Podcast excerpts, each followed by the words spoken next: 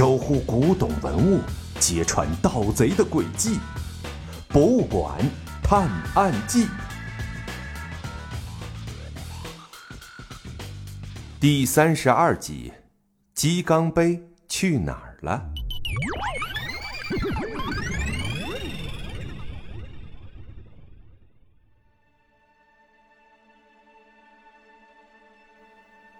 杨子鳄把灰烬踢向小盲道他们后，一溜烟就跑了出去。小盲道三个人反应过来后，也急忙追了出去。可是，刚打开大门，就听到哗啦啦的一阵声音。原来是杨子鳄推倒了一堆竹竿，险些砸中他们。小盲道、小小贤和朱队长小心翼翼地迈过散落一地的竹竿，一边叫喊着，一边追了出去。拦住他，别让他跑了！朱队长朝门口的保安喊道：“哎，哎呦！”可是门口的保安还没反应过来是怎么回事，已经被杨子鳄一把推倒，一个大屁墩儿摔倒在了地上。别跑，快站住！在院子巡逻的保安听到朱队长的呼喊，都纷纷跟着追了出来。杨子鳄在前面慌慌张张的跑，小盲道一行人在后面不舍不弃的追。终于在跑到跨江大桥中间时，杨子鳄累得实在是跑不动了。他停在桥上，大口的喘着粗气。眼看着小盲道他们就追了过来，他使尽全身剩余的力气，跨到了栏杆上。再过来的话，我我就跳下去。杨子鳄大口大口的喘着气，他那浑身无力的样子，似乎风一吹就会掉进水流很急的大江里去。如果掉下去的话，恐怕真是凶多吉少了。哎哎哎，你别冲动啊！跟我们回去，你顶多坐牢；可是要跳下去的话，你就没命了。小盲道在离杨子鳄三四步的地方停住了，生怕再往前跑，他真的会一冲动跳下去。是啊，杨助理，想想你的家人，你死了他们怎么办呢？朱队长也跟着劝道。事已至此，说什么都晚了。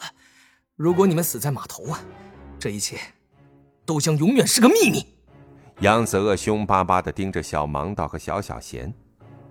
哦，这么说，在码头把铁架弄倒，要砸死我们的是你的同伙喽？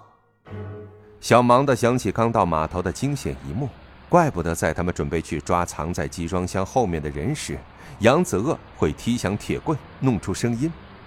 没错，没想到你们命这么大。可是，后来他为什么要把我们引到博物馆附近呢？小盲道问道。这，这确实是计划之外。原本的计划是一计不成，就把你们引到没人的地方，再用第二计。但不知道，对方为什么没有按计划行事，而是把你们引到了博物馆。杨子鳄也是满脸的不理解。哼哼。小盲道冷哼两声，我猜，你根本不知道对方的身份吧？我，我，我确实不知道。杨子鳄有些气愤，又有点悔恨的低下头。因为，你根本就是他们的弃子。如果偷到鸡缸杯的秘密隐藏不住，买家，也就是你欠下巨款的债主，就会无情的把你给抛弃，让你。来承担一切罪责。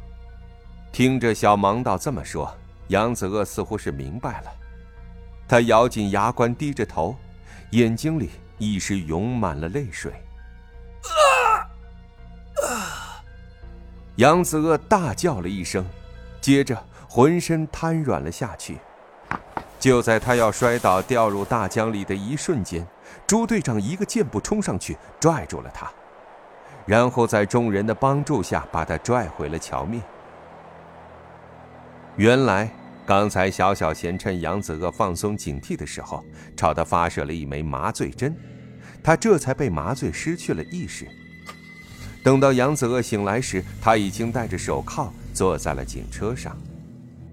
等等，在警察刚要带走杨子鳄时，小盲道拦住警车。我还有一个问题想问你。鸡缸杯，你卖给了谁？